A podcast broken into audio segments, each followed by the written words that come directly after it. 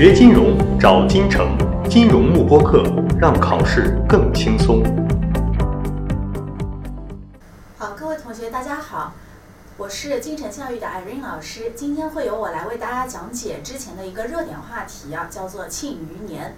那么庆余年呢，主要讲的是当当网闹剧背后的一些金融原因。二零二零年四月份呢，电视剧《庆余年》大爆。为了赶上这一趟车，当当网的《庆余年》第二季呢，也迫不及待地拉开了序幕。那么本季的第一幕呢，就是从当当网的创始人李国庆闯入当当网的办公室开始的。此时呢，李国庆在四月二十六日早上九点多的时候呢，闯入了当当网的办公室，盗走了自家公司的公章和财务章。那么接下来呢，就发生了当当网出声明，然后呢，当当网的执行总裁，也就是李国庆的妻子于于，与李国庆开始在微博平台隔空喊话互撕。那么这一幕人为财死，鸟为食亡的戏剧，与电视剧的精彩程度也不相上下。所以说呢，有才的网友就给他们取了个名字，叫做《庆余年》。而这里的“庆”呢，代表的就是李国庆，而“余”呢，就是他的妻子于余。那么《庆余年》这一幕大戏的第二季呢，又正式拉开了序幕。好，那么时候呢，有很多人就有疑问了：一位公司的创始人为什么要抢自家公章，然后被自家公司告上法庭呢？今天就带大家来复盘一下当当网庆余年，从金融的角度简单分析一下商业大佬看似昏招的背后，到底有哪些深层次的金融原因。好，那么首先呢，我们来看一下李国庆事件的一个始末。实际上呢，庆余年这个事件啊，已经是发生了两季了。那我们可以用这些四字成语呢，来进行一个总结。我们简单来看一下。首先，第一步呢，它其实是李国庆被夺权了。它发生在李国庆做客进击的梦想家访谈现场时，怒摔了手中的茶杯。当时呢，李国庆回忆了俞渝，也就是他的妻子逼宫的一个细节。当当网呢是李国庆和妻子俞渝共同创立的互联网公司，但是在二零一八年一月十五日呢，李国庆被当当网的联合创始人俞渝。一手赶出了他自己创立的一个公司。那么在访谈中呢，李国庆怒摔酒杯，说前一晚呢自己跟于于还在家里看一个电视剧，当中演到八王逼宫。次日呢，李国庆本人就收到了一封逼宫信，信是时任当当网 CFO 的于于授意管理层写的。李国庆回忆说，一月十五号我不是禅让，我是一让再让了，所以其实是被别人踢出去的。好，那么由于李国庆的公开喊话呢，呃。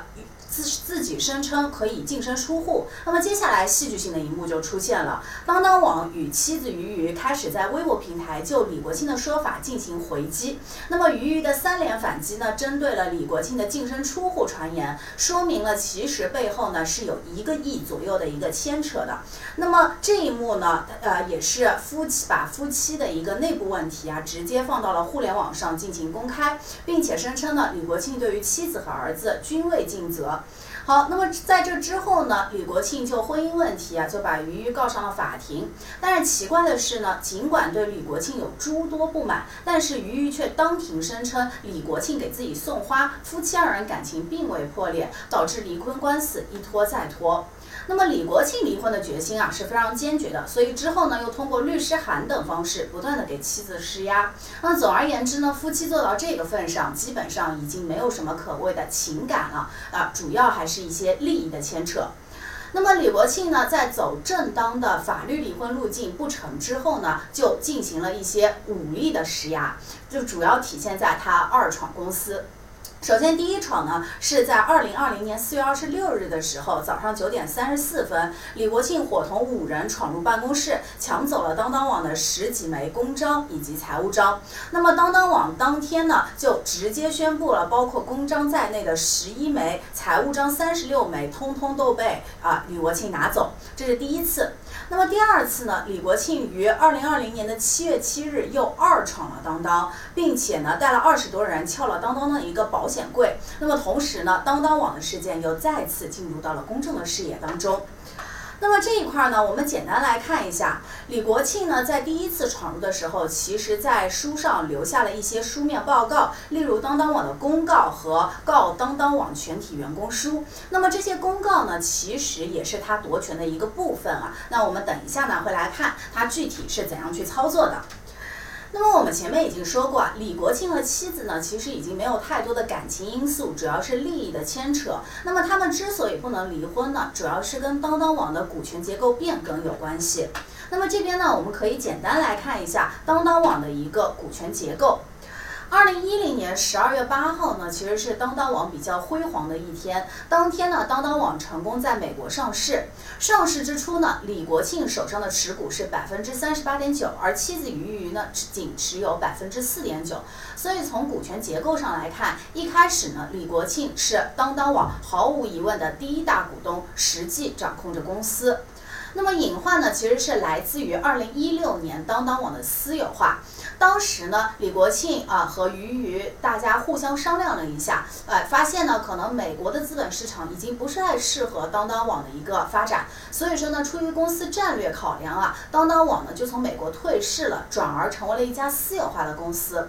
那么当时呢，两个人夫妻两个合计持有的股份是超过了百分之九十三的，而俞渝呢以夫妻共同财产为缘由，提出夫妻双方持股一人一半。那么这个时候呢，就出现了最大的问题。当我的股权是一人一半的时候呢，投票权也是一人一半，所以这个时候呢，公司其实已经没有实际的一个控制人了。那么一山不容二虎啊，这样的一个持股方式呢，就为未来的问题埋下了隐患。好，那么第三步呢，就是矛盾的激发啊。矛盾的激发呢，主要是来源于代持股份。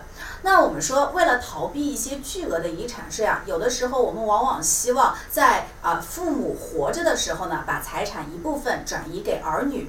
那么同样的，李国庆夫妇呢，也希望自己活着的时候，把自己手上的资产转移给儿子。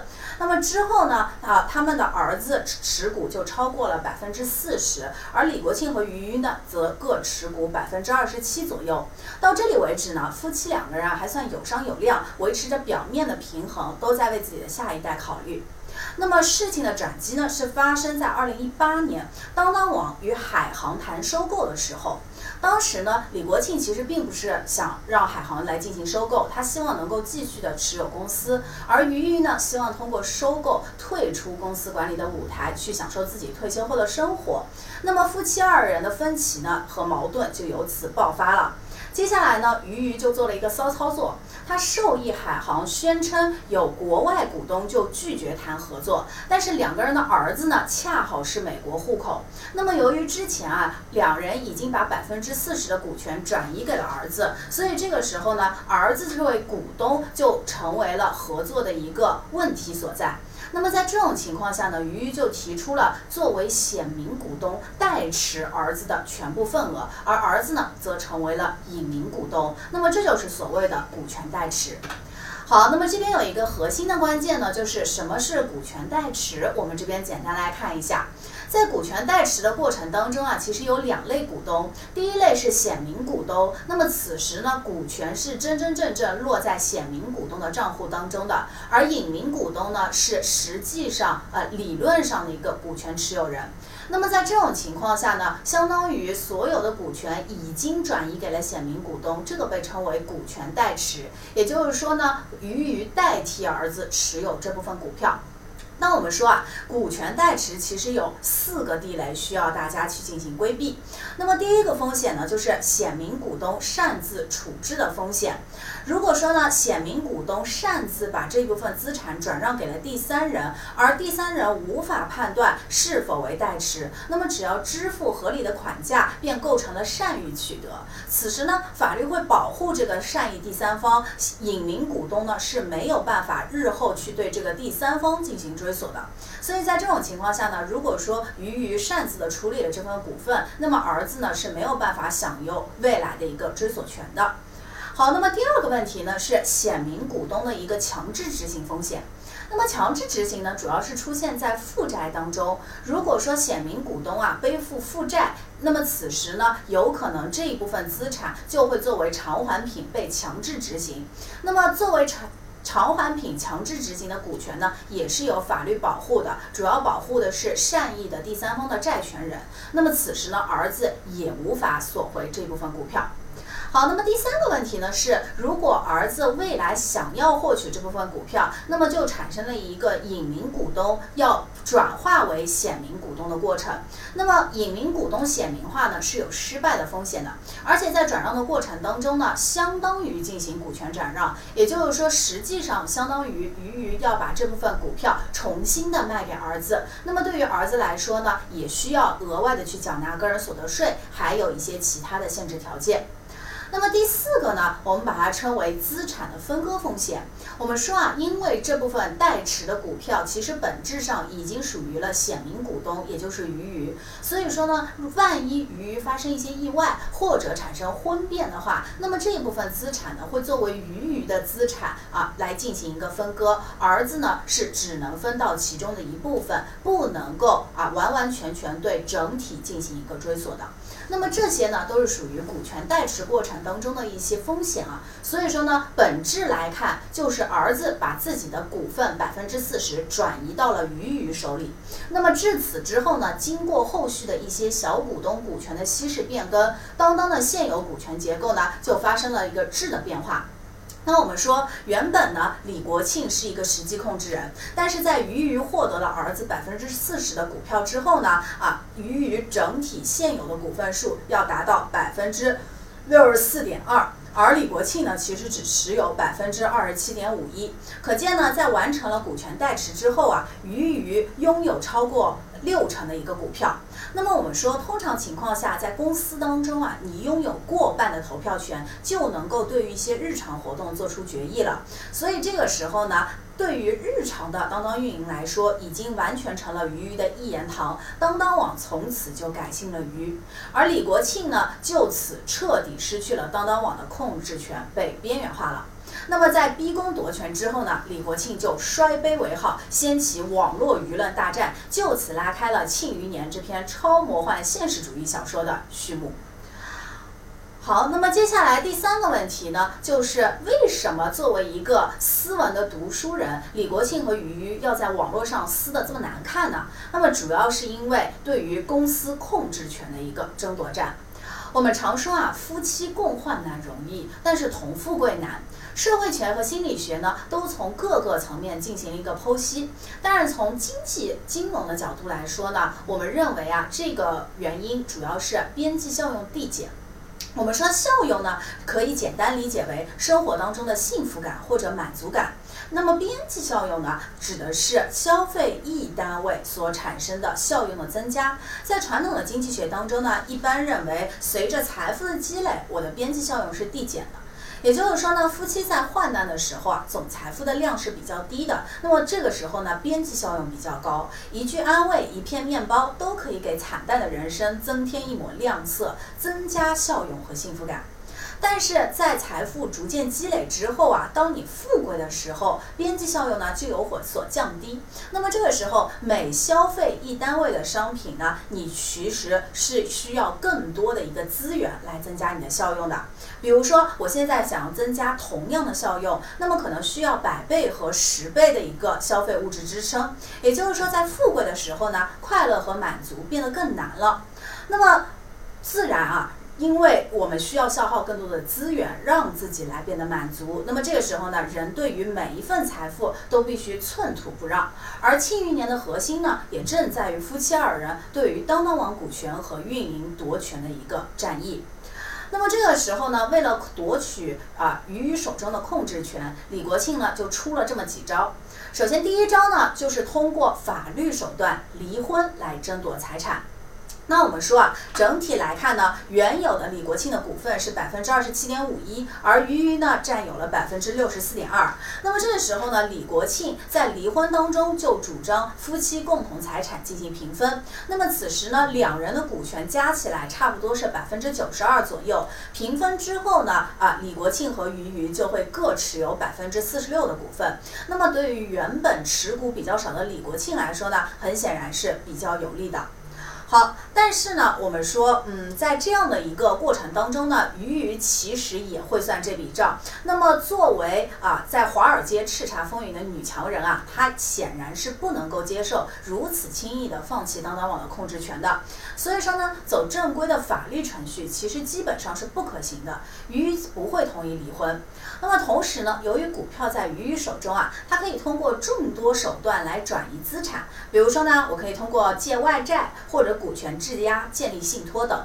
因此呢，为了防止鱼鱼通过一些隐秘的手段转移资产，那么李国庆呢不得不把家丑外扬。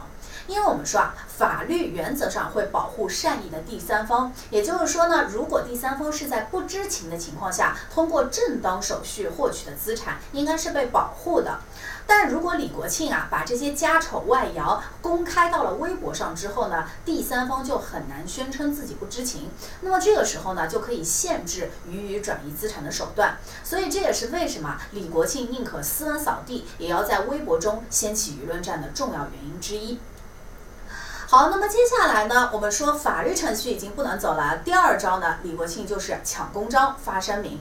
那么为了夺回公司的控制权啊，李国庆通过暴力手段抢夺公章，并试图从公司治理的角度呢，来证明自己可以获得实际控制权的合法性。好，那么此时呢，二零二零年四月二十六号，他一闯当当网的办公室，抢夺了公司的公章和财务章，并发表了两份声明。那么第一份呢，就是我们前面看到的公告。我们会发现公告当中呢，其实没有太多的内容。但是第二份告与当当全体员工书呢，却有很多可以解读的地方。那么这边呢，我们从四个角度啊，简单来看一下。首先第一个角度呢，李国庆披露了鱼鱼的罪状。他说呢，鱼鱼拒绝向股东披露经审计的财务报告，而且呢，公司已经连续五年盈利了，但是从未进行分红。那么第二点呢，是说夫妻共同持有百分之九十一点七一的共同资产，此时呢，李国庆应该有一半的投票权，也就是百分之四十五点八五五。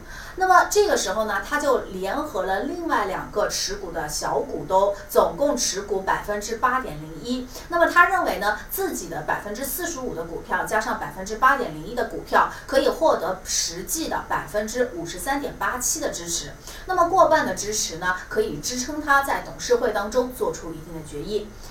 那么，由于他这样的一种计算方法，所以说呢，他在四月二十四日的时候召开了临时股东会，决议成立董事会，包括李国庆、俞渝等五位董事。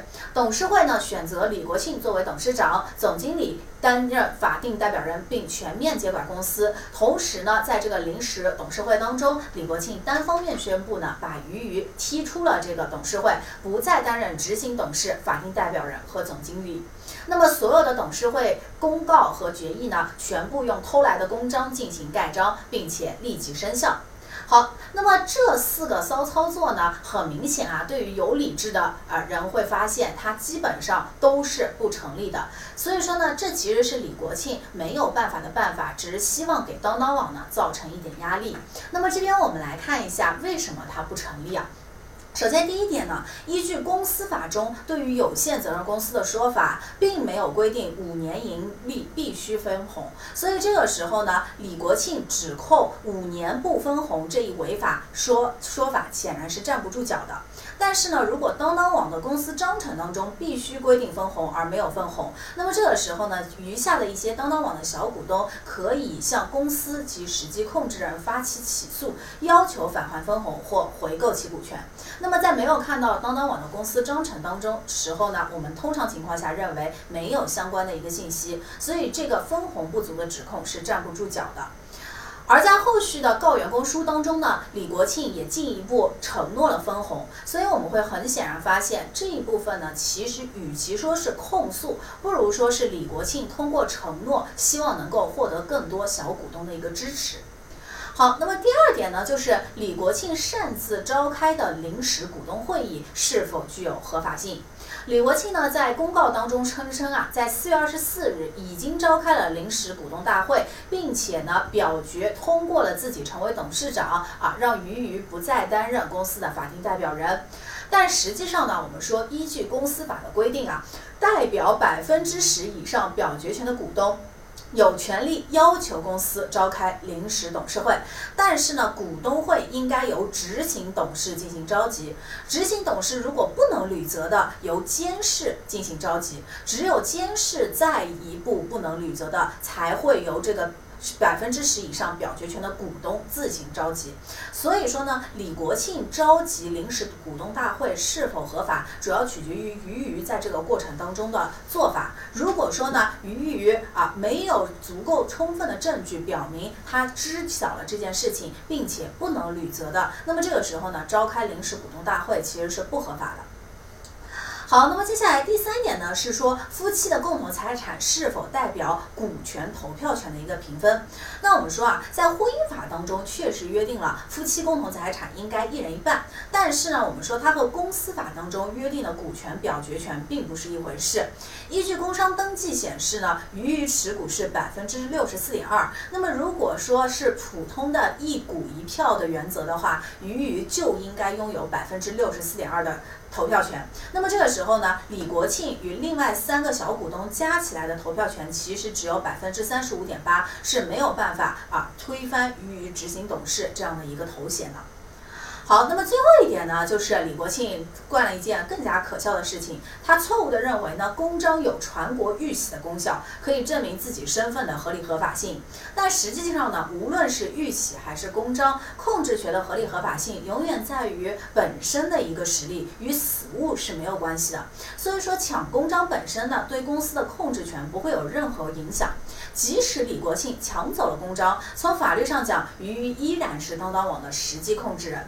而且呢，当当网已经挂失和声明作废被抢走的工商，那么这个时候呢，公章所对应的盖章的文件其实都是不合法的。所以说呢，我们会发现抢夺公章并不代表实际的控制权，只是暂时影响了当当网的一个运作。所以说呢，李国庆只是以此为筹码，可以迫使于与其产生正面的对话，并不会对他的一个夺权产生实质性的帮助。好，那么这就是有关我们这一块儿啊公司的一个股权结构和控制权争夺战的问题啊，我们再从四个维度呢简单来理解。总体来看呢，这就是李国庆口狗急跳墙的一个手段，并不会对整体公司的夺权呢产生质的影响。锁定金城教育，成就金融梦想。更多备考知识，请关注金融慕播课。